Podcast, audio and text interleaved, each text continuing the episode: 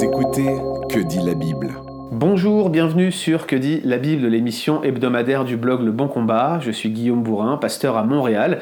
Et cette semaine, exceptionnellement, ce n'est pas moi qui vais officier cette émission. On a un invité spécial.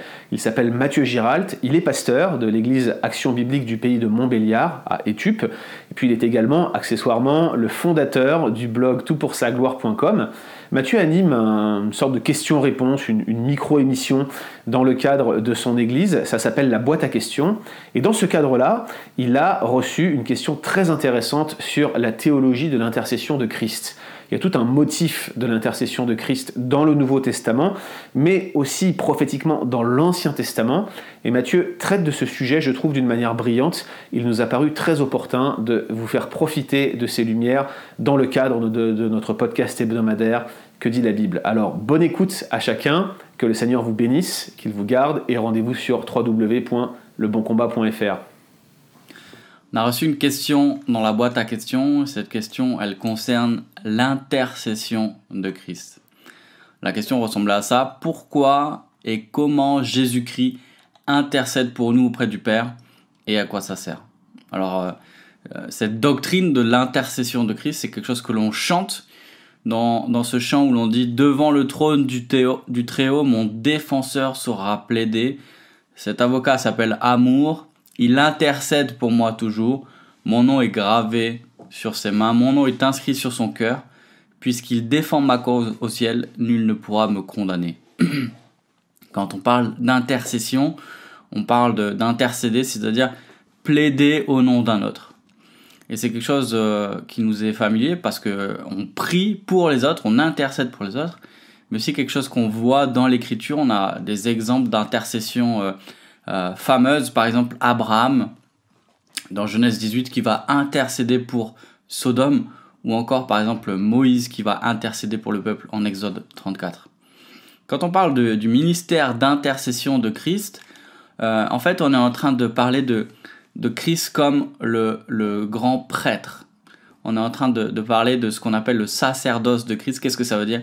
Ça veut dire que Christ agit comme euh, un grand prêtre. Et on se rappelle, on l'a vu ensemble dans, dans l'Exode, qu'est-ce que faisait le prêtre, quelle était sa fonction? Sa fonction était double. Il parle au peuple de la part de Dieu et il parle à Dieu de la part du peuple. Et même, on pourra aller plus loin, il représente Dieu aux yeux du peuple et il représente le peuple aux yeux de Dieu. Quand il allait dans, euh, dans le, le, tabernacle, dans le lieu saint, il représentait le peuple auprès de Dieu et quand il en sortait après avoir euh, euh, offert les sacrifices, il représentait Dieu aux yeux du peuple. Alors, c'est peut-être l'épître aux Hébreux qui nous donne le plus d'indications sur ce sacerdoce de Christ, sur ce, ministère de Christ en tant que prêtre. Et on, va en citer quelques extraits. le premier, c'est dans Hébreux 9, 12, où on, on voit que Christ, d'abord en tant que prêtre, a présenté le sacrifice parfait. Je lis, il a pénétré une fois pour toutes dans le sanctuaire, il y a offert non le sang des boucs ou de veaux, mais son propre sang, il nous a ainsi acquis un salut éternel. Et on sait que Christ est non seulement euh, celui qui offre le sacrifice parfait, mais c'est aussi lui-même le sacrifice parfait. Euh, et puis on voit qu'il intercède parfaitement, et ça on le, on le voit déjà dans son ministère terrestre, Jésus intercédait pour les siens. Euh, peut-être la prière euh, la plus connue, c'est celle qu'on appelle d'ailleurs la prière sacerdotale, en référence à, Christ qui agit comme un prêtre et représente le peuple aux yeux de Dieu. C'est dans euh, Jean 17. Et, Jésus prie pour ses disciples. Et je vais vous lire quelques versets. C'est pour eux que je prie, il s'adresse au Père. Je ne prie pas pour le monde, mais pour ceux que tu m'as donnés, parce qu'ils sont à toi. Et tout ce qui est à moi est à toi, et tout ce qui est à toi est à moi, et je suis glorifié en eux. Je ne suis plus dans le monde, eux sont dans le monde, et moi je vais au Père. Père Saint, garde-les en ton nom. Ce nom que tu m'as donné afin qu'ils soient un comme nous. Lorsque j'étais avec eux, je gardais en ton nom ce que tu m'as donné, je les ai préservés, et aucun d'eux ne s'est perdu, sinon le fils de perdition, afin que l'écriture soit accomplie. Et maintenant, je vais à toi, Et je parle ainsi dans le monde, afin qu'ils aient en eux ma joie parfaite. Je leur ai donné ta parole, et le monde les a haïs, parce qu'ils ne sont pas du monde comme moi, je ne suis pas du monde. Je ne te prie pas de les ôter du monde, mais de les garder du malin. Ils ne sont pas du monde comme moi, je ne suis pas du monde. Sanctifie-les par ta vérité. Ta parole est la vérité. Comme tu m'as envoyé dans le monde, moi aussi je les ai envoyés dans le monde. Et moi, je me sanctifie moi-même pour eux, afin qu'eux aussi soient sanctifiés dans la vérité. On voit que euh, Jésus prie pour euh, deux choses. Pour que, le Père les garde, euh, pour qu'il n'y en ait aucun qui soit perdu, et pour qu'ils soient sanctifiés. Et là, on voit le lien entre les deux choses. Sanctifiés, Sanctifié, c'est vraiment mis à part pour Dieu, le fait d'être gardé par Dieu et pour Dieu. Un autre exemple d'intercession de Christ pendant son ministère terrestre est dans Luc 22. Euh, Simon, Simon, Satan vous a réclamé pour vous passer au crible comme le blé, mais j'ai prié pour toi afin que ta foi ne défaille pas, et toi, quand tu seras revenu à moi, affermis tes frères. Jésus a prié pour que Pierre n'ait pas une foi qui défaille et que lorsqu'il sera lorsqu'il l'aura renié, il revienne à lui. Là encore, on voit le lien entre l'intercession de Christ et la foi de Pierre. Et enfin, euh, trois versets peut-être sur l'intercession de Christ au ciel. Le premier, c'est dans Romains 8, on l'a vu quand on a fait notre série sur Romains, Romains 8, 33-34. Qui accusera les élus de Dieu? C'est Dieu qui justifie. Qui les condamnera? Christ est mort. Bien plus, il est ressuscité. Il est à la droite de Dieu et il intercède pour nous. 1 Jean 2, 1. Mes enfants, je vous écris cela pour que vous ne péchiez pas. Mais si quelqu'un vient à pécher, nous avons un défenseur auprès du Père, Jésus-Christ, qui est juste. Enfin, Hébreux 7, 23, 27, 25, peut-être le passage le, le plus clair. De plus, de nombreux prêtres se succèdent parce que la mort les empêche d'exercer leur fonction à perpétuité. Mais Jésus, lui, parce qu'il demeure éternellement, possède le sacerdoce c'est-à-dire la fonction de prêtre perpétuel. Voilà pourquoi il est en mesure de sauver parfaitement ceux qui s'approchent de Dieu par lui, puisqu'il est toujours vivant pour intercéder en leur faveur auprès de Dieu.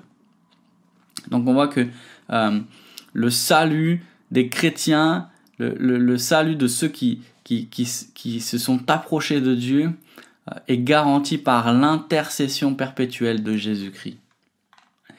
Euh, et c'est euh, l'épître aux Hébreux qui nous explique peut-être le plus clairement que, que Christ, qui a été appelé prêtre par Dieu, c'est un prêtre éternel, un prêtre parfait, un prêtre qui est assis à la droite de Dieu, et un prêtre qui compatit à nos faiblesses.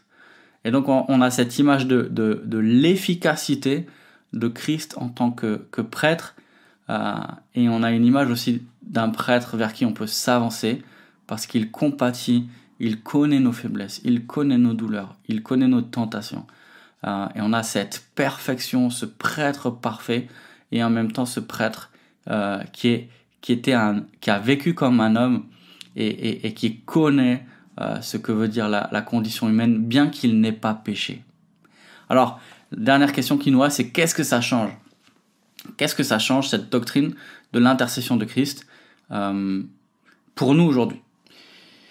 Et je dirais que la principale chose, c'est que ça nous donne une assurance encore plus grande quant à notre salut. Euh, notre salut est assuré parce que nous sommes au bénéfice de la justice de Christ. Et ça, c'est déjà, euh, ça fait déjà partie de, du ministère de Jésus en, en tant que prêtre. On l'a lu dans Hébreu. Il a, il a offert le sacrifice parfait une fois pour toutes, ce sacrifice qui était son propre corps et ça fait partie déjà de, euh, de, son, de son office de prêtre que d'avoir présenté ce sacrifice euh, qui est suffisant et qui est parfait. Mais aussi notre foi ne faillira pas parce que Christ intercède pour nous. On a vu euh, dans les exemples de prière que le, le, l'objet de la prière de Christ, c'était de garder ce que le Père lui a donné, de les garder. il prie le Père que, que, que, le Père les garde du malin, qu'il pardonne leurs péchés. Et on voit que l'intercession de Christ, elle a à voir avec notre foi. Et, ça nous donne de l'assurance. Pourquoi? Parce que si notre foi euh, fluctue, si on a l'impression que euh, qu'on est trop faible et que, notre foi va, euh, va comme s'éteindre. On a l'assurance que Christ intercède pour nous et que notre foi ne dépend pas de nos forces, mais de son intercession parfaite. je vous lis euh, euh, une conclusion de Don Carson dans un, dans un, un article qui traite le sujet. Il dit Le salut complet de son peuple repose sur l'efficacité de son intercession perpétuelle. Et l'efficacité de son intercession perpétuelle repose sur le sacrifice unique qu'il a offert et sur sa propre vie éternelle. En d'autres termes, on a encore la beauté et l'efficacité de la croix qui nous assure que notre salut euh, est acquis et qu'il nous sauvera à la fin euh, et que nous sommes gardés dans sa main, avec l'assurance que tout ce que Christ demande à son Père, il lui accorde. Retrouvez d'autres épisodes sur www.leboncombat.fr.